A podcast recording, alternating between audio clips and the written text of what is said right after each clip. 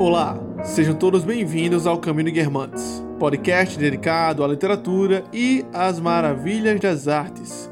E no episódio de hoje nós falaremos sobre a obra do dramaturgo inglês William Shakespeare, Rei Lear. Eu sou Joelson Matias e não tenho frase hoje. Olá, meu nome é Karen e quem um dia imaginou que um bobo da corte seria mais sábio que um rei? Olá, eu sou Viviane e desgraçada do tempo em que os loucos guiam os cegos. Então é isso, estamos aqui mais uma vez reunidos para conversar sobre uma obra de William Shakespeare. Né? Se você ainda não ouviu, temos outros podcasts que tratam do mesmo autor. Nós já falamos aqui sobre Hamlet, sobre Macbeth e temos planos de falar sobre muitas outras obras e peças do famoso bardo. Né? Antes de começar o podcast propriamente dito, gostaríamos de lhe lembrar que nós também estamos lá no Instagram. Nos segue lá, o underline Caminho de Guermantes. Lá você vai encontrar postagens, uh, stories interativos e também por meio do nosso direct do Instagram você pode entrar em contato conosco para discutir alguma coisa, tirar dúvidas, uh, dar contribuições, apontar alguns erros que nós podemos eventualmente cometer aqui durante o nosso podcast, enfim. Né? Se você também procurar algo mais aprofundado, alguns conceitos e alguns textos, pode procurar a gente também lá no Médio. É só pôr no Google o caminho www.medium.com que você vai encontrar a nossa página. Se você também tiver interesse de receber um material extra, você também pode nos apoiar pelo Apoia-se. É só procurar no Apoia-se o Caminho de Guermantes, que você vai encontrar lá o nosso canal do Apoia-se, né? Lá a gente tem alguns planos diferentes, né? Que entregam uh, prêmios diferentes e vale, vale citar aqui o nosso prêmio principal, que é o nosso caderno de estudos. Toda semana lançamos um que tem o objetivo de aprofundar mais as obras aqui citadas durante o podcast, né? Trazendo outras visões, outras leituras, comentários de grandes autores, algumas curiosidades e algumas informações extras, né? Se você tiver interesse nesse esse tipo de conteúdo, é só nos apoiar. Que além de a, ajudar muito no nosso projeto, você também vai estar tá, é, conseguindo alguns materiais extras e podendo se aprofundar mais nos estudos literários. Agora, sem mais delongas, vamos ao podcast.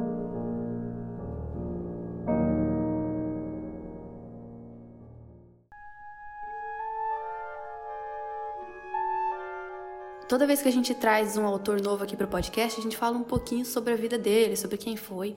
Só que como a gente já fez isso com Hamlet, se você quiser ouvir um pouquinho mais sobre a vida de Shakespeare, sobre a obra, dá uma olhadinha lá no nosso episódio de Hamlet. Mas para essa obra aqui, eu acho importante a gente só contextualizar mais ou menos onde é que se encaixa essa peça. Ela se passa entre os séculos 7 ou 8 antes de Cristo. Lembrando que é um teatro, então o teatro ele foi feito para ser encenado, não para ser lido. Então, se você tiver a oportunidade de assistir à peça, a gente recomenda que faça isso, ou a peça ou ao filme e que ao ler ou então ao ouvir o nosso podcast, imagine como sendo um, um teatro, certo? Gravado assim por, por atores, com aquela sonoridade impecável. É sempre importante a gente lembrar isso aqui antes, das, antes dos episódios que falam de peças, principalmente de Shakespeare, que tem uma riqueza muito grande nas uhum. palavras, na expressão. Ah, isso que Karen trouxe é interessante. Tanto que, se você faz parte de algum grande círculo intelectual, você vai ver as pessoas discutindo sobre é, a atuação do, do, do, ator que fez Rei Lear, né?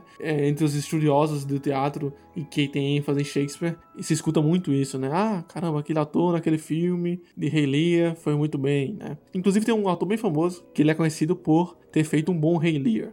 Agora não vou lembrar de cabeça, mas eu já ouvi esse comentário em algum lugar. É, eu sei que o Anthony Hopkins Isso. fez o Rei Lear, mas tem um outro filme que eu inclusive assisti a abertura só, porque eu, o filme é ipsis litteris, né, os versos, então é, seria muito tempo assistir só essa primeira cena e vou procurar aqui para recomendar porque é muito bom. É do Lawrence Oliver, é o Rei Lear de 1983. Depois pesquisem aí, vale a pena. Então, logo na primeira cena, a gente vai acompanhar o rei Lear tentando dividir o reino entre as três filhas.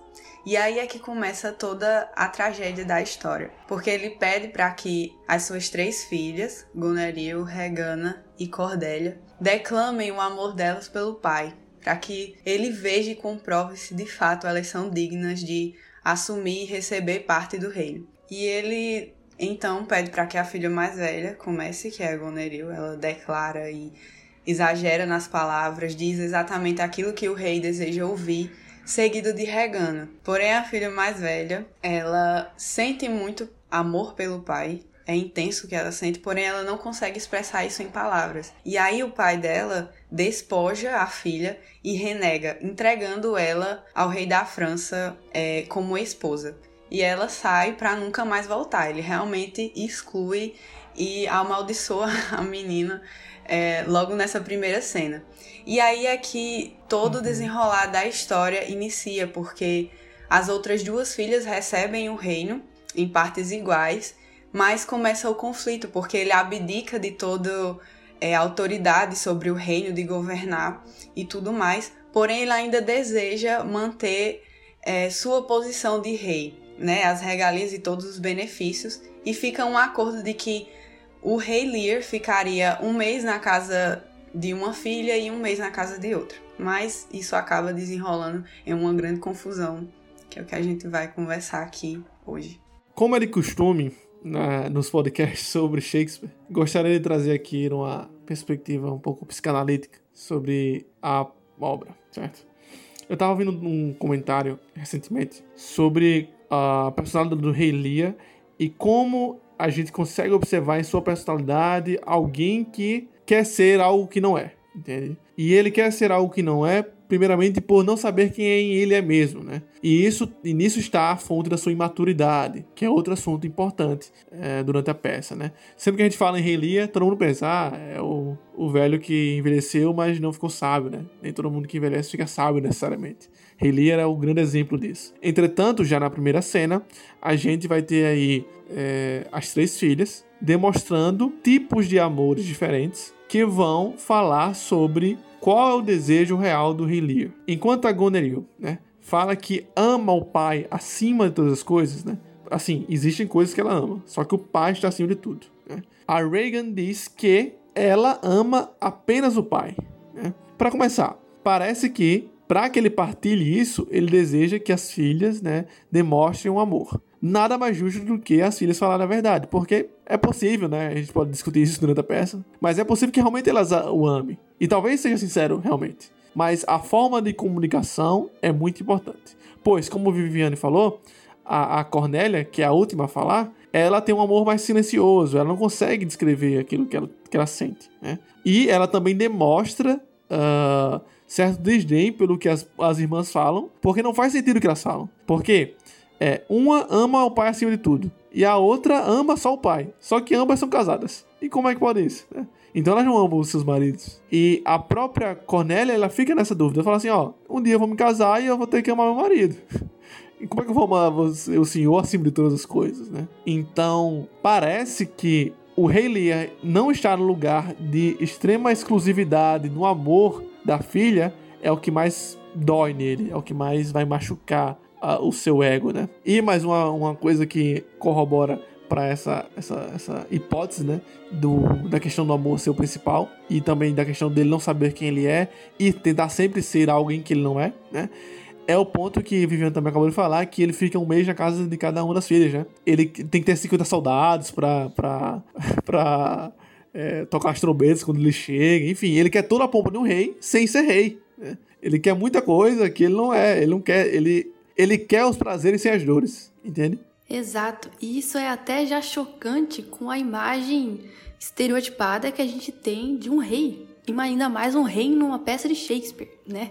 Você imagina aquele rei sábio, poderoso, que, que dá conselhos, e aí já começar uma cena assim, com toda aquela pompa. O rei querendo.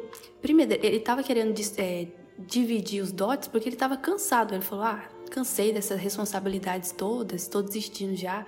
Vou dividir entre vocês para deixar certo já. Ele nem tava assim num leito de morte, escrevendo um testamento. Não. Ele cansou e resolveu dividir. E aí ele já começa meio fraco, assim, carente, né?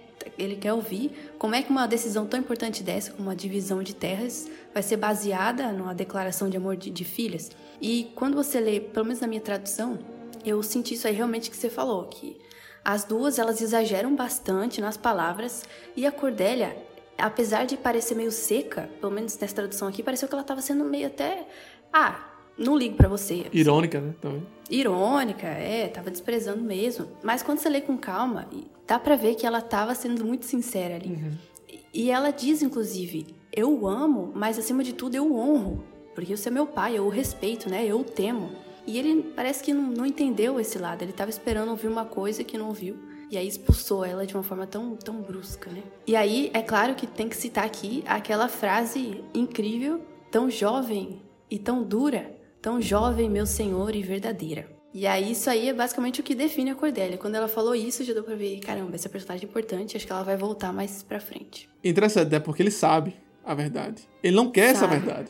A personagem que chega para ele fala a verdade, ele não quer ouvir. Isso é foda. Inclusive, nesse, nesse, nessa mesma raciocínio, a gente pode pensar que. É, se a gente tava conversando já sobre isso, fora das gravações, como a, os acontecimentos de Shakespeare só são dados por fala, porque, né, é uma peça. E aí, Sim. se a gente for ver pelo ponto de vista da psicanálise, que foi a primeira abordagem que eu trouxe aqui hoje, é, é por meio da fala que os personagens vão elaborar algumas questões, né?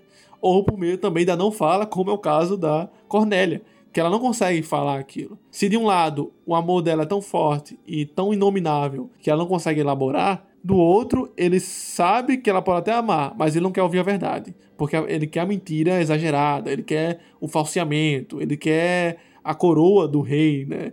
Que diz que ele é alguma coisa, mas não necessariamente precisa ser algo. Né? Pode ser só um adorno. É, são os adornos que ele busca, né? Aparentemente. E é, Nesse mini discurso que o rei faz enquanto está expulsando a Cordélia, que é bem duro, aliás, né? Não dá nem pra imaginar que um pai expulsaria a filha assim, desse, desse modo. A gente sente pena dela ali, realmente. Ele fala uma espécie de condenação, só que soa, se você ler com calma, como uma bênção, na verdade. Ele fala, quando, quando ela responde, tão jovem, meu senhor, e verdadeira. Ele diz: Então vai ser teu dote só a tua veracidade. E aí depois ele começa a expulsar. Mas a verdade é uma coisa muito boa e é o ponto forte dela, e ele coloca isso como o dote dela. Uhum. Mesmo que seja uma consideração, isso foi um baita elogio e uma benção, né? é meio dúbio, né? Porque. é. Parece irônico também. Fala assim, ah, tá, Parece pega, não, é. pega só a verdade e vai embora com ela. Entendeu? Ah, é não. verdade. Eu li como se fosse, ah, seja a verdade o teu dote, então. Parabéns, não. minha filha. Então, tem os dois sentidos, parece, entende? Tipo, ele pode falar isso com raiva, porque olha só, é isso. Ele pode estar consciente que ele precisa dessa verdade, só que ele não quer aceitar. isso que é foda. E aí tem um é rolê. Verdade. Tem uma, uma, questão também da psicanálise que é a, a, a escolha entre as três, né? Em algumas narrativas, em, em comédia é muito visto isso, em, principalmente em outra comédia shakespeariana, que é a, a, a Megera Domada, né? Que é a escolha entre as três. Tem em algumas histórias tem três mulheres, né? E aí a primeira, a mais velha, sempre é chata, né? E, e aí, vamos dizer, nessa narrativa a mais velha é chata e a mais nova é a que é, seria a menina perfeita, né? A garota perfeita para se casar. E aí, normalmente, o que os caras vão, o que os personagens homens vão fazer? Eles vão na mais velha, ela vai ser chata, e no lugar deles pularem para a última, eles vão para a segunda, porque pela lógica ela, essa seria também a, a, uma segunda melhor pretendente. E nunca vão para a última, né? Então, há sempre uma escolha, é quase arquetípica isso, de que entre os três sempre se escolhe os piores antes de escolher o melhor. Porque o melhor é sempre o mais difícil de aceitar, né? É sempre o mais difícil de digerir, como é o caso dela aqui, na verdade. Cai tanto um paralelo com, com a Cinderela. A Cinderela tem a, tem a, questão lá da, das três meninas também, né? Que são as duas irmãs e tem a Cinderela. Só que as duas irmãs, elas são bem falsas. A Cinderela é a única que é verdadeira, que inclusive tem um pezinho lá né, da Cinderela que bota o. a, a sapatinho de cristal, né? E a única forma que tem de se verificar que ela é verdadeira é pelo aquele sapatinho de cristal que seria a senha, né? Sobre a verdade. Enquanto nas outras duas elas são todas dondoquinhas, falsas. E, inclusive, elas são tão falsas que vão se passar por Cinderela pra ficar com o príncipe. Pra quem já escuta a história, né? Então, é claro que é uma coisa que eu poderia ler mais. Depois a gente pode conversar sobre isso em um podcast sobre contos de fadas. Que vai abordar mais esse tema das, das três... Da, da escolha das três. Mas isso é um, é um arquétipo entre aspas, aqui, bem interessante a gente conversar. Na literatura a gente vai encontrar muito isso aqui. Outro ponto interessante sobre essa revelação que a gente tem sobre a personalidade do Rei Lear, agora um pouquinho mais formal, que eu gostaria de falar, é claro que é difícil falar sobre a formalidade, é claro que é difícil falar sobre a parte formal de Shakespeare, porque ele é um cara, um monstro, né, da, da literatura, e pra gente entender isso teria que ler inglês, porque normalmente são feitos em versos, né, os, as suas peças. É, a gente tá acostumado aqui no Brasil a ver uma peça normal e acho que é assim, né? Mas não, ela, é, ela é feita em versos. E todas rimadas e com as métricas muito complexas que eu não sei nem os nomes. Cara, a gente sabe algum nome de, de alguma métrica do Shakespeare. Tu falou uma vez aí. Eu falei uma vez que eu tinha decorado, mas já esqueci.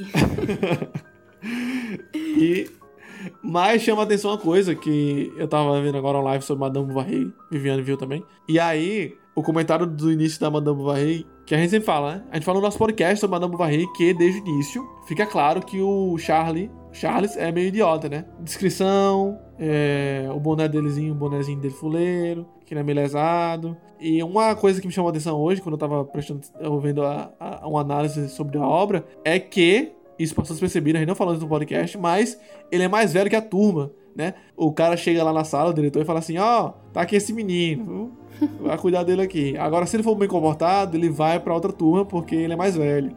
Né? Então, não é só isso, é só um pequeno detalhe na primeira página. Há vários indícios que o, que o Charles é idiota, é meio lesado. e o Rei Lear também, desde a primeira cena. Você, quando, você não precisa saber quem é o Rei Lear. Mas quando você lê a primeira cena, você pensa, caramba, que coisa burra. que ação burra foi essa? E é ação burra atrás de ação burra. Depois ele demite o, o conselheiro dele. Porque o conselheiro dele foi contra a decisão dele só. E tipo, foi uma conversa muito rápida. Não, tá bom, você tá contra mim, já se embora. Sim, é verdade. E ele é expulso sob ameaça de morte, né? O Kent chega e aí é legal porque o Shakespeare já mostra quem é burro e infantil, que é o rei, e quem é honrado e que tem um bom discurso e que estava ali para salvar, mas foi injustiçado, que é o Kent. Ele chega intervindo, claro, e com uma conversa assim muito de conselheiro mesmo. Ele tem até uma frase que diz: "A honra tem de ser sincera quando a majestade se perde na loucura". Então ele já começou a perceber ali que o rei estava degringolando e ele, muito fiel, volta depois disfarçado, né? Isso aí foi um negócio muito bom também, que eu só entendi mais pra frente, quando já tava acabando o livro, que ele voltou sem dizer hum. que era ele, mas para ajudar. É, ele tá um tempão lá acompanhando ele, fingindo que é outro cara, e ele começa a, a construir diálogos com as pessoas, e as pessoas se incomodaram, falando, como, assim você tá falando comigo assim? Eu não sou seu íntimo, não sou íntimo seu, é. né? O próprio rei fica curioso para saber quem é ele desde o início, né? É bem interessante isso. E também demonstra sua lealdade a partir do momento que ele tá ali, né? Porque se ele for pego, ele vai morrer, do jeito que o rei tá. Sim. Então ele tá ali tentando fazer, de, diminuir o máximo os danos né, que acontece. Entretanto, se é que eu tivesse aqui, a gente já teria falado que são danos irreparáveis uhum. que acontecem aqui na peça. Chegando no final, a gente pode falar melhor sobre isso, né? Porque realmente são danos irreparáveis mesmo. Apesar de ter uma pegada cômica no início. Por um momento eu achei que Relia fosse uma comédia. Eu também. Só que não é, né? No final a gente descobre que é tragédia. Mas assim, tá lá, né? A lealdade é realmente um ponto importante na peça. Ele morre? Ah, não sei se você, leitor, aí, também percebeu, mas o Rei Lear é uma peça bem complicadazinha de ler, né? Não é tão fácil de entender algumas coisas durante a, a, a, narrativa. Se você percebeu isso ou para você foi fácil, comenta lá no nosso post sobre uh, o livro. Então pode falar conosco lá no direct do Instagram ou Underline Câmara de Guermantes.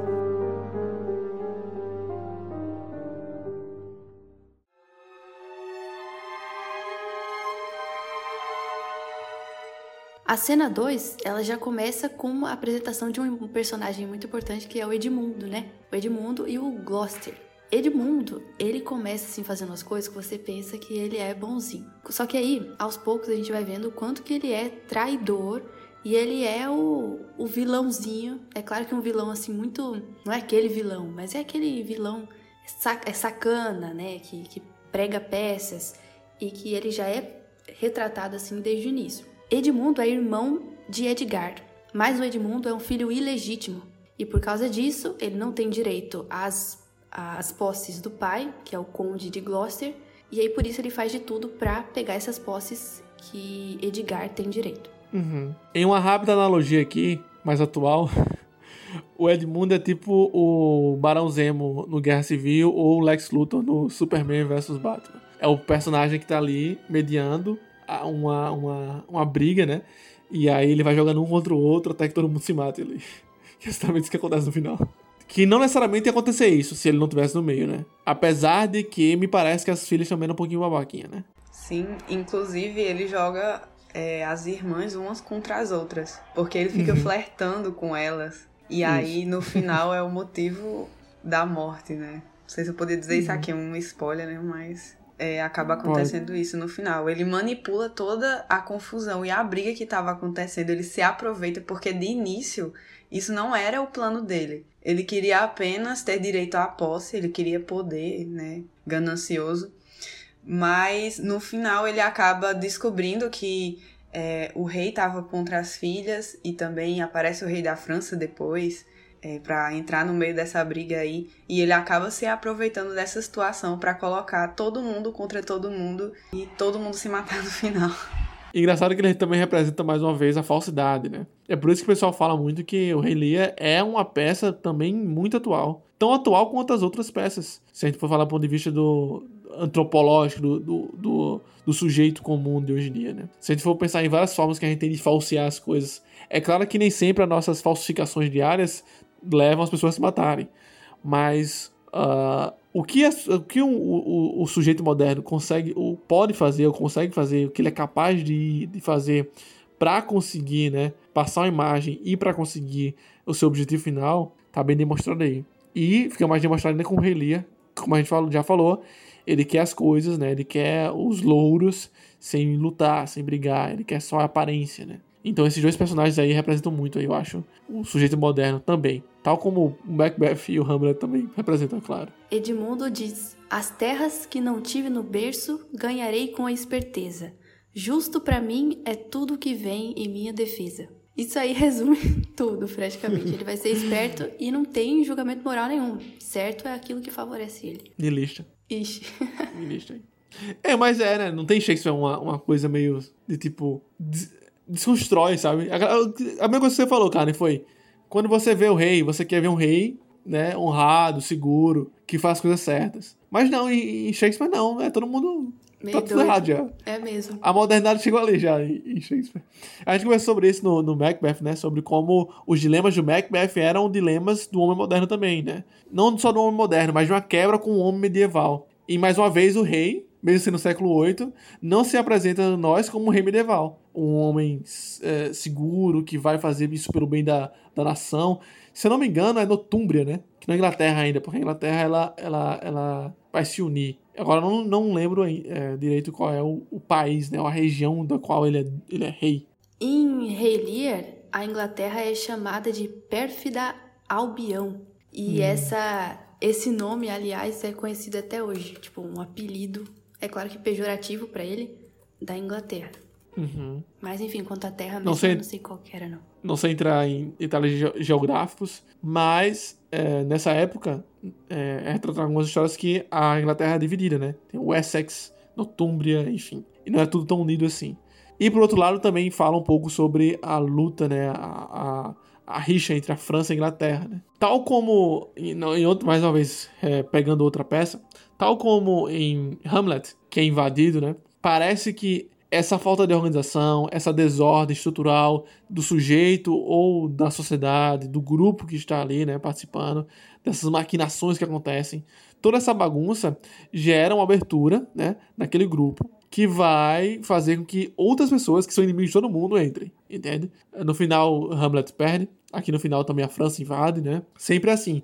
Essa luta interna entre os sujeitos ali do grupo vai permitir que outro grupo né, consiga entrar na região deles, no que é deles, tomar o que é deles. Né? Parece que esse conforto de um rei, né, ele depois do tempo vai se tornar em fraqueza. E é isso que o rei é, né? ele é fraco, no final das contas. E tudo isso num aspecto macro também.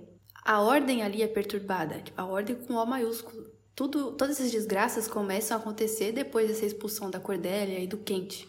Então o rei, sei lá, num acesso de loucura, ou quando começa a definhar a razão do rei e logo a razão daquele reino inteiro, da manutenção da ordem daquele reino, é que começa a acontecer os problemas. E aí se instala o caos. É interessante até mesmo notar que como a vaidade dele custou caro. Porque não uhum. houve apenas consequências para ele, mas para todas as pessoas que estavam envolvidas e até mesmo a nação que ele governava. Né? E no Sim. caso estava sobre posse da das filhas dele. Ele perdeu tudo. Ele caiu nessa armadilha da vaidade e ele caiu em completa desgraça. Então é uma coisa a se refletir em cima da peça que eu achei bem forte. Todas as desgraças nos livros têm sempre mais afetados do que a própria pessoa, né? Madame Bovary, uhum. Juliane Sorel, meu Deus. Era só ter ficado quieto, mas não. Isso mostra que você não precisa ser um rei para causar muitas tragédias e desgraças. Porque mesmo que a gente não esteja sobre a mesma condição que ele tinha de ser rei, de ter muito poder, uhum. mas ainda assim eles, nós estamos sobre as mesmas, os mesmos males, né? As mesmas tentações de cair em vaidade ou em é. desgraça. Verdade. Eu tava pesquisando aqui porque é, uma narrativa comum, quando a gente lê muitas histórias de cavalaria, né? É do rei que não sabe ser rei porque ele é um guerreiro. Porque um guerreiro, ele é um guerreiro, ele é um conquistador, né? Ele não sabe gerenciar isso. E eu fiquei pensando sobre o passado do rei Lear, né? Seria alguma coisa a ver. E eu acabei não encontrando nada sobre o passado do rei Lear. É, não, não, não sei se tem algum pressuposto, né? Dado aos personagens. Isso é coisa mais do, dos mitos de Édipo, que a gente já discutiu aqui, né? É. Da, da outra lá, qual é o nome? Medeia. Da Medeia, isso. Mas não tem nada do passado do rei Lear. Bom, então Edmundo ele falsifica uma carta para tentar propor que Edgar é, era ilegítimo e que queria acabar com o assassino e que queria acabar com o dote do pai, queria matar o pai para conseguir a herança. Inventa essa história aí. E aí o pai, conde de Gloucester, fica revoltado e manda caçar o Edgar. Em uma dessas lutas aí, o pai de Edgar acaba ferido. Então, o conde de Gloucester, ele é atacado por um escravo, não sei se em defesa de alguém, acaba que ele fica cego. E aí entra a história do cego e que ou o próprio arquétipo do cego e que vai causar a partir daí muitas cenas incríveis, né? A, a cena da tempestade, a cena do, do penhasco, são todas muito boas. E a gente já comentou aqui que o cego ele tem um papel muito importante nessas peças. O cego, quando ele perde um atributo material, ele ganha um atributo espiritual, digamos assim, ele ganha um dom. Então, o cego que agora não vê com os olhos da carne passa a enxergar com os olhos do espírito. Isso nas histórias é refletido em dom de profecia, é, dom das visões. Então, ele se torna um cara muito sábio, muito inteligente e começa a prever coisas. E aí entra, é, enfim, todo esse lado mítico que tem em relação à figura do personagem cego. Dois exemplos rápidos aqui, o Tiresias, que a gente já conversou sobre ele algumas vezes aqui, e o famoso Odin, né? Dá um olho em busca da sabedoria. São dois uh, personagens que uh, se entrelaçam com o arquétipo do cego e da sabedoria. Né? Isso diz sobre como nós temos que abrir mão de algo precioso para poder alcançar o conhecimento, a sabedoria ou outro, outro atributo né? mais superior. E isso já se relaciona com aquilo que eu falei lá no começo sobre o rei Lear não querer abrir mão das coisas, né? Ele não quer abrir mão do reino, ele não quer abrir mão das, do que ele tem, ele não quer o esforço, ele só quer os louros, né? Então, olha só, o sábio se apresenta como aquele que perde a visão, enquanto o outro que não quer se sacrificar, aquele outro que quer se poupar sempre, né? E aí tá mais uma coisa aí que eu tava vendo até uma live do Luiz Henrique, Karen, uh, psicólogo, né? Logoterapeuta, que ele tava falando sobre a preguiça, né? De como a preguiça é um pecado capital na cultura cristã, de que você está se poupando muito, né? Se você tem preguiça, você não ama, porque o amor é fazer algo, sacrificar-se, né? Sair do seu estado. E a preguiça é ficar no estado que você está, amar a si mesmo e uh, cultivar esse amor próprio por meio da inércia. Apesar de aparentemente não, não soar como um amor próprio, né? Porque você não está realmente produzindo e fazendo algo pra, de bom para sua vida. Entretanto, há essa ligação do cultivo de si mesmo, ou pelo menos da não, do não desgaste de si. Né? É claro que não é exatamente preguiçoso Rei Lear, mas ele não quer se desgastar. Pelo menos ele não quer desgastar sua imagem, ele não quer desgastar o seu ego. Isso fica claro, né? Quando ele busca amor sempre e não quer dar nada em troca, apenas aquilo que ele tem de material, né? Mas e onde é que fica o espiritual do Rei Lear? Isso não tem para ele, né? Essa transformação vai acontecer nessa cena que é interessante, que é a cena da tempestade. Só antes da gente ir para essa cena, que ela é meio que o divisor de águas, sem trocadilho aí, da peça, é, é legal trazer também a, história, enfim, a figura do bobo da corte. Você disse aí que o hum. cego, ele é, mesmo cego, ele é sábio e muito mais sábio que o rei. Não somente o cego que tem em falta né, esse atributo tão normal pra gente que é a visão, mas o próprio bobo. que tem em falta esse atributo que nós achamos ser a razão, mas nessa peça ele tem muito mais razão do que o próprio rei.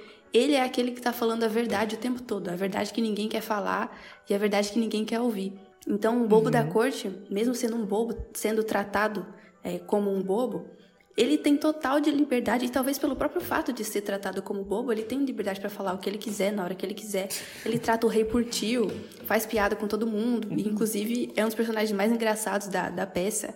Ri bastante com as falas dele aqui, que são muito precisas, né? E é legal uhum. pensar isso aí também. Mesmo louco, ele tem razão. É como se no caos dessa mente dele é onde há a abertura ou há a possibilidade, por meio da loucura, de você chegar à razão. Massa isso aí. Elaborou, cara, elaborou. Tem, todos sabem tem um pouco de louco, né? Isso lembra o Sancho Panza, né? É, verdade. Então, faz um paralelo entre a interação Relia bobo com Don Quixote e Sancho Panza aí. Sim. É interessante. Porque o Sancho Panza ele é idiota também, só que ele fala algumas coisas que faz muito sentido. Né? E muitas vezes ele traz por trocadilho. Não exatamente trocadilho como o Bobo faz, mas ele traz pelos saberes, né, das pessoas, do povo, saberes mais é, tradicionais, né? Sim. Né? Ele sempre tem uma, uma frase assim. Aquele dito popular, né? Dito popular, é. Os provérbios. Isso. E aliás, aqui no King Lear, é, o bobo da corte, ele representa, não sei se isso é em todas as peças, não sei mesmo, mas ele representa o coro. Lembra que no teatro grego tem o coro? que de vez em quando aparece lá uhum. coro, diz isso. O coro é a voz do povo. O povo que está assistindo à peça fala, reage aos acontecimentos. E aqui o bobo é a voz do povo. Então tudo que ele está falando é o que o público ou a gente mesmo estava pensando. Por isso que a gente consegue é, se identificar tanto com as falas dele. Não tenho pensado nesse ponto, caramba. Bom.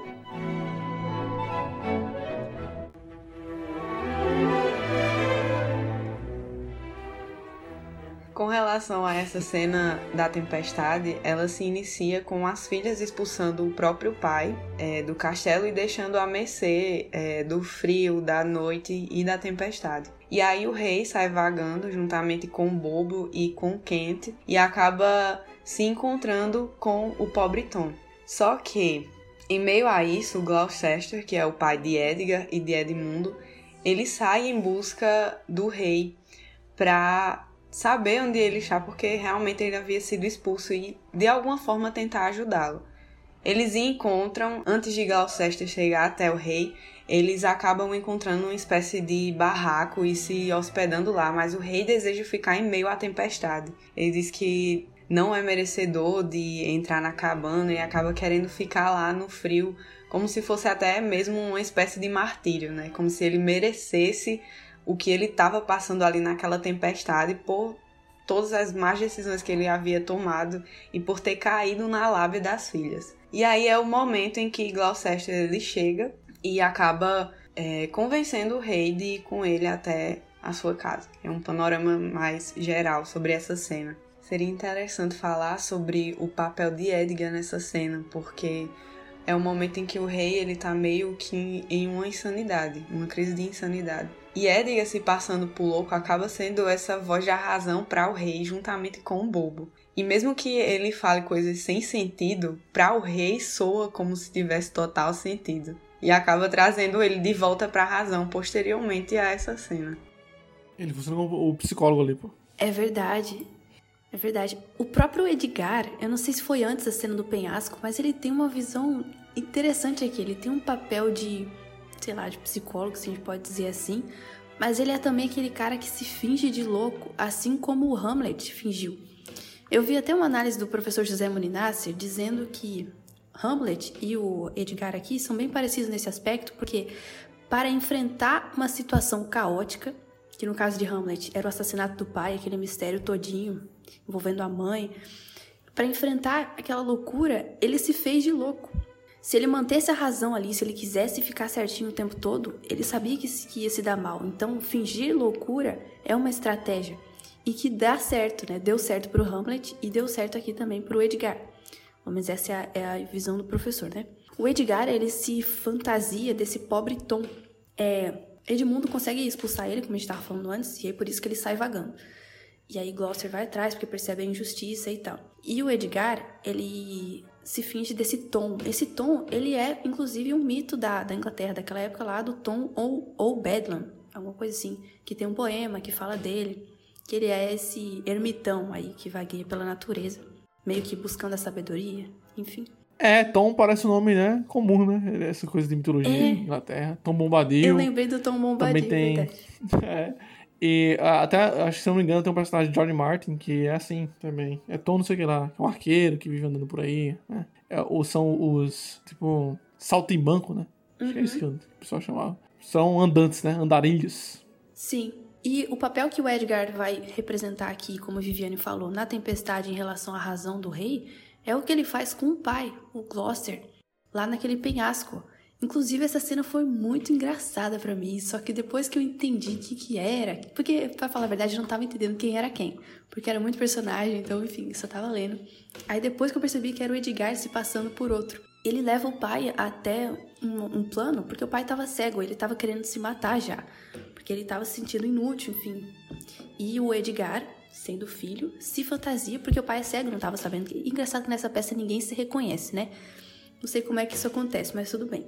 O Gloucester então não reconhece que é o Edgar, é apenas um cara ali passando e que guia ele até um alto do penhasco, como que para ajudá-lo. Tipo, ah, você quer? Então tá bom, vou te ajudar a fazer isso aí. Vamos. Aí você pula e pronto. E aí leva ele para um plano, para um terreno plano e fala: "Pronto, pode pular". E ele não percebe que é plano, ele pula e puf, cai. Não sei como, ele pensa que pulou realmente no penhasco e que tá morto e aí chega um outro, que na verdade é o mesmo Edgar, só que já fantasiado de um outro, e chega e fala: Nossa, como é que você caiu dessa altura? Você tá vivo, isso é um milagre. Então, caramba, isso foi engraçado, mas ao mesmo tempo foi tão genial, porque ele conseguiu, por meio dessa fantasia, representar ali pro, pro pai essa queda e ascensão, né? Essa, essa redenção que aconteceu ali, tipo.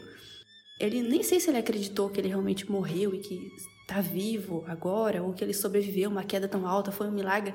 Só sei que salvou, simplesmente salvou a vida desse velho. E ele passou a ser outro a partir daí. Eu achei muito interessante. Quando a gente fala sobre o Edgar como esse cara que vai incentivar o diálogo com o Rei Lia e depois com o velho cego aí, é... a gente falou psicólogo, né? Mas a gente também pode pensar que ele, ele traz o, do, do filósofo antes de, de, Ele é o papel do filósofo antes do psicólogo. A gente lembra sempre de Sócrates. E é sempre interessante ver como essas figuras. É claro que Sócrates é uma figura única, né? E o psicólogo é uma coisa geral. Mas essas figuras, de um modo geral, assim, parecem ter que se colocar no mundo de uma forma que as suas perguntas pareçam idiotas, de que ele seja louco, disruptivo, mesmo no mundo que seja louco também, né? Jesus Cristo também, né? Que fazia, respondia com perguntas e não com respostas, exatamente, né? E aí eu também tava pensando sobre como o mundo que Edgar estavam, ele, ele era meio doido, né? Então a única forma dele, dele conseguir contornar isso é ele dando de doido também, né? Exato. Eu fico pensando, será que o psicólogo faz isso também? Será que o psicólogo tem que dar uma de doido pra dar conta das tensões sociais, das tensões individuais, existenciais, enfim? Será que isso tem que ser feito? E off aqui, mas o que, que a gente faz com os delírios é isso. É você entrar no delírio do paciente. Você nunca vai dizer que aquilo é mentira. Você entra na história dele. A ludoterapia, sei lá, com criança, você entra na história. Tudo isso aí é fingir loucura, né? No final das contas. Exatamente. No audiodrama que Vivian tá ouvindo agora, que eu indiquei pra todo mundo do Caminho Irmãs, o Par 163, tem uma hora que a personagem. Só tem dois personagens, a psiquiatra e o paciente. Ela percebe que ela não vai conseguir né, fazer com que ele fale além da sua loucura, porque ela acha que ele é um louco e ele acha que é um viajante do tempo. E aí ela fala, então pronto, tá certo, é viagem do tempo, bora lá. E aí, como é, como é que foi essa viagem do tempo, né? Chega uma hora que ela desiste. É claro que ela não, não é uma profissional, porque é meio caricatura de uma psiquiatra ali, é claro. Entretanto, da mesma forma que um profissional pode fazer, ela faz também, né? Ela vai lá e entra no discurso. Entrar no discurso é algo importante. É realmente é isso que, é isso que ele faz, né? Ele entra nos discursos, na apostas. Só que ele entra com uma certa sanidade. E é essa sanidade que ajuda a guiar os personagens, né? Veja como é interessante, porque a tempestade reflete exatamente o que o rei está sentindo e passando. Um momento de caos, de talvez dúvidas, de conflitos, mas justamente em meio à tempestade é onde se aparece a voz da razão, uma espécie de luz que vai guiar o rei para esse caminho de arrependimento ou de redenção ou de até mesmo cair em si e perceber tudo que ele tinha feito. Muito bom isso aí, porque isso traz uma discussão que a gente também teve em Macbeth, que é sobre a questão do homem medieval, ele conseguia atribuir sentido aos acontecimentos externos, né? E aos acontecimentos internos, e fazer essa relação. Talvez eu sei que é, claro, claro, na peça é uma, é uma ferramenta semiótica, né? Tem a tempestade e a tempestade que acontece dentro do Relia, como a Vivi falou. Só que, ao mesmo tempo, tem essa questão do sentido, que eu já falei aqui em algum podcast, eu acho que é o primeiro capítulo do livro Mal Significado, de Jordan Peterson. Ele vai lá falar sobre como o ser humano ele tem, é constituído basicamente por duas coisas, né? O sentido... Uh, físico, como ele é, as coisas como elas são, e o sentido que a gente dá, né? O status sociocultural dado previamente a, sobre algo, né? Então, quando a gente vê uma tempestade e essa tempestade significa algo, ou no caso do rei Lear, elabora uma questão juntamente com Edgar ali, né? A partir de, desse símbolo da tempestade, significa que, ainda assim, por mais que o rei Lear esteja mais próximo do homem moderno, entre aspas, homem moderno, é, cedendo à loucura da falsificação, ele, por meio de uma experiência medieval, que seria atribuir sentido às coisas exteriores, ele consegue resetar pelo menos um valor, né? Consegue pelo menos pensar sobre isso. Ele começa esse processo aí nessa tempestade, que ele fica refletindo sobre isso. Aí tem aquela parte que ele meio que fica muito angustiado e doente, eles dão um sedativo para ele. E quando encontra com Cordélia, ele começa a reconhecê-la e aí ele vai caindo em si sobre o que tá acontecendo. Como diz Jordan Peterson, né? Que Joelson tava falando que a vida é sofrimento. Aí foi no sofrimento que ele encontrou o sentido e amadureceu. No sofrimento e na solidão, hein? A única companhia dele ali era um bobo da corte, o Edgar e o Kent. Um amigo leal, um ermitão e um bobo. Para aquele rei das pompas, né? Que tinha 100 soldados. Que cena engraçada. Um cara fantasiado, um bobo, também tá fantasiado. E ele é um rei que também tá fantasiado, porque ele não é rei, né? Parece que a peça se trata sobre fingir ser algo que você não é. Em todos os pontos, até mesmo as filhas, né? Nada mais moderno que isso, mais uma vez. é verdade, pô. Uma peça sobre máscaras. E a Cordélia foi a que resistiu, né? Querendo ou não. Ela jogou a real ali. Ah, eu sou sua filha, beleza, eu te amo, mas quando eu casar, vou amar meu marido também. Super sincera. E engraçado, né? Porque ela pode ser dada como errada também, né? Não só do ponto de vista dela, mas facilmente, se você contasse. Eu não, eu mesmo pensaria isso. Não sou hipócrita, não. Tipo assim, por que tu não finge, pô? Finge aí também. Aí tu pega um pedaço do reino, de boa, tá entendendo? Então, num ambiente que tá doido, quem tá certo é o doido. É. Porque ela poderia muito facilmente ter fingido amor a ele e pronto. Porque justamente ele mostra o com, como os sentimentos humanos eles são comuns. A gente se vê dentro dos personagens e talvez até compreende, né? Ah, eu não tô nessa posição de poder, mas possivelmente é, seria algo que a gente talvez caísse ou se, se sentisse tentado a fazer o mesmo que as outras filhas fizeram. Não tem uhum. mais nada humano que isso. Pois é. Como o Joelson disse, é difícil a gente falar da estilística né, do Shakespeare, que é um gigante, mas eu achei muito legal como é que a tempestade surge na peça. Porque já fazia vários versos, né? Até atos, desde o ato anterior é que estava chovendo, que estava todo mundo falando que ia cair uma tempestade, que o tempo estava ruim. E aos poucos vai se introduzindo essa tempestade. É como se você tivesse assistido um filme e aí tá acontecendo as cenas normais, você já tá escutando o barulho da chuva lá fora. E vai aumentando, vai vindo trovão, vai vindo relâmpago. E aí quando ele chega lá fora, é como se pum, ele entrasse de uma vez dentro daquela tempestade e aí é o próprio caos, né? se materializando aí. A tempestade é sempre um sinal de, desse mundo caótico, dessa informidade, tá tudo errado, muita água caindo, muita coisa male, maleável, né? E aí foi muito bom, assim, como é que foi entrando essa ideia da tempestade, e aí o clímax da peça, e até a, a metade, né, que marca a divisão entre a peça, é a, a tempestade. É a catarse. É, é a catarse. Exato. Por isso que Freud ficava lá chorando em cima dos, dos textos de, de Shakespeare. Tudo faz sentido para a teoria dele. É. Mas na verdade é o contrário, né? Porque na verdade, se você prestar bem atenção, Quem, quem for psicanalista ouvir isso vai ficar com raiva. A maior parte das coisas que acontecem, que, que o Freud pega, são interpretações literárias uh, das peças, sejam gregas, sejam shakespearianas, ou da próprios romances do século XVIII, né? 19. Hum. Por isso faz sentido. Porque normalmente são interpretações que ele, que ele está fazendo. Como um crítico mesmo. E aí depois ele vai atribuir isso à sua, à sua teoria. Mas, se você for pegar a teoria como tá, né? É interessante que o método catártico é, seria exatamente isso. Elaborar essas questões até que viria isso à tona, né? E nada mais catártico do que até fechado, né? Até a chuva, né? Se você for viajar nessa onda aí, você tem muitos elementos visuais para pensar sobre isso. Porque, olha só, uma crise de ansiedade, ele é um momento catártico fala que normalmente não é controlado, né? Porque supostamente o, o, o momento catártico na, na psicoanálise ele é controlado pelo psicoterapeuta. Mas uma crise de ansiedade é quando você já não aguenta, isso fisiologicamente você tem uma, uma catarse, né? É, tanto tem muita gente que depois de uma crise de ansiedade fica mais calmo, liberou tudo ali, né? É claro que esse não era a dor exatamente do Rei Lear, talvez as psicopatologias da época fossem diferentes, mas ele tem um momento de loucura ali, né? Como o Karen falou e a Vivi já trouxe, né?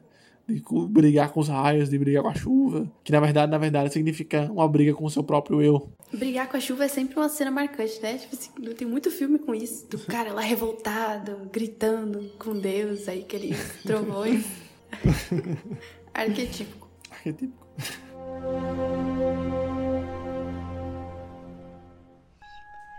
Já se encaminhando para o final da história, a gente vai acompanhar o reencontro do rei Lear com Cordélia, e então os conflitos acabam se desdobrando e se tornando um pouco mais grave. Edmundo acaba colocando Regana e Goneril uma contra a outra, fazendo com que elas, uma envenene a irmã e acabe cometendo suicídio. Posterior a isso, a gente vai acompanhar o próprio fim de Edmundo em uma briga com o próprio irmão, e no final de tudo, acabam todos se encontrando no hall do castelo e conversando e vendo o rei se desdobrar em angústia e desgraça pela morte da própria filha, em que Edmundo havia prendido o rei e Cordélia, né?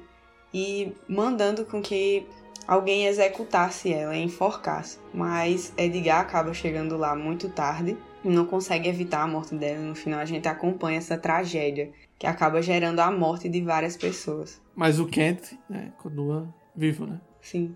Não somente o Kent, mas o Albany também. O Albany, né? Mas uhum. o pai dele morre, né? Sim. É porque é, logo depois dessa tempestade já começa essa invasão da França, né? Porque Cordélia estava como esposa do rei da França, só que eles ainda eram inimigos, as duas nações. E aí a França invade a, a terra do, do rei Lear. Então o Lear e a Cordélia são capturados. Porque mesmo como esposo do rei da França, ainda, ela ainda era filha do rei, né? E aí é nesse momento que acontece essa, esse pedido de desculpas, essa redenção aí do Lear, ele perdoa a Cordélia, a Cordélia também perdoa ele. E ele morre amando a Cordélia mesmo, né? E reconhecendo que o amor verdadeiro vinha da Cordélia, que foi injusto ter expulsado ela. É, parece que houve um, um duelo ali, o Edgar, ele mata o Edmundo, justamente né, por causa da, da discórdia que ele causou ali, e também né, por ter praticamente causado a morte do pai. E aí, nesse duelo, a gente também fica sabendo da morte de Gloucester, a Goneril envenena a, a Regan, como a Viviane falou. A tragédia cai assim de uma vez, né? É aí que a gente começa, ah, é mesmo, é uma tragédia de Shakespeare. Então começa a dar tudo errado. E aí, por fim, o próprio rei Lear, ele morre de tristeza com o falecimento da Cordélia. É bem triste, ele chega com a Cordélia nos braços, assim, e aí os dois acabam mortos. E é legal que, mesmo sendo uma tragédia, não é aquela coisa tipo assim, ah, os deuses mataram todo mundo. Porque nas tragédias, as outras, e a própria, sei lá, as tragédias gregas que a gente comenta aqui, parece uma coisa meio justa mesmo. Os reis brincando, os deuses brincando com os, as pessoas na terra e matando ali, puf, do nada. Aqui não, parece que a coisa foi bem física mesmo. Ah, você matou, ele morreu. A coisa acontece assim, é, com causas e consequências, mas mesmo assim uma tragédia, porque todo mundo morre praticamente. Mas não todo mundo. O Albânia, que era o esposo da Cordélia, e o Kent continuam vivos. E eles, simbolicamente aqui, poderíamos dizer que representam o um retorno à ordem. Como a gente falou, essa ordem foi bagunçada, veio o caos, tudo deu errado, a tempestade, só que depois isso é restaurado. Então, mesmo sendo uma tragédia, isso tem um, tipo um final feliz, né? Porque o Albânia, ele é aquele que renasce com essa possibilidade de recuperar o poder. porque ele agora estaria a cargo né, daquele reino e com a possibilidade de recuperar a ordem, até porque o Edmundo, o traidor, já está morto. Aliás, tem versões em que a Cordélia ela morre, ela não morre. Porque como a gente falou, muitos autores fakes, né, na época de Shakespeare não tinha direitos autorais, então você poderia inventar o final que você quisesse e vender. E aí uma das versões diz que a Cordélia continuou viva e se casa com o Edgar, que aí seria um final mais feliz ainda, porque enfim, os dois heróis, né, juntos felizes para sempre. Mas na realidade não foi isso que aconteceu. Cordélia morreu, mas Edgar Eu tá acho vivo. que faria mais sentido é, ela ficar com o Albany. Pois é, né? E, O marido e, dela. E ele ser. É. E ela ser a rainha da Inglaterra, né? Aí se casou com o rei da França, pronto, aí faz sentido. É. Aí criou ela, né? E isso aí já daria certinho pra gente falar aqui sobre o bode expiatório. Apesar do, da questão do bode expiatório estar aqui também sim, né? Pois é o seguinte, é como a gente já falou dos episódios, né?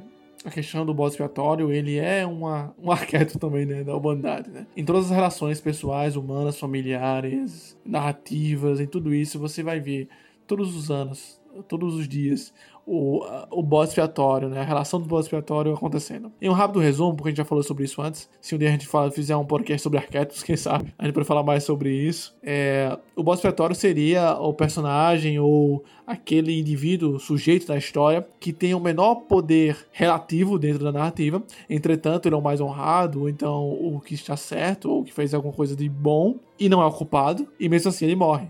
né? Ele morre para que, assim, seja restabelecida a ordem. Um exemplo, é, não estou dizendo que Jesus Cristo é um é um arquétipo, mas um exemplo claro disso é Jesus, né? Que ele não é culpado, mas mesmo assim ele morre, trazendo assim a salvação. Mas em várias narrativas, o próprio Aristóteles, em sua poética, vai falar sobre isso, né? Sobre como o bode expiatório, o personagem do bode expiatório, é um personagem recorrente nas narrativas humanas. É, no Romeu e Julieta também é um exemplo de que ah, o Romeu e Julieta morrem para que assim a família, que estava em briga, em guerra há anos, já há gerações, consigam finalmente criar um laço de paz, né? Ah, mais uma vez trazendo uma, uma narrativa religiosa, só para fechar mais um exemplo, no Velho Testamento, né? Tem a história lá do Abraão, que ele vai matar o cordeiro, ou vai matar o filho, né? E no final Deus diz para ele matar o cordeiro.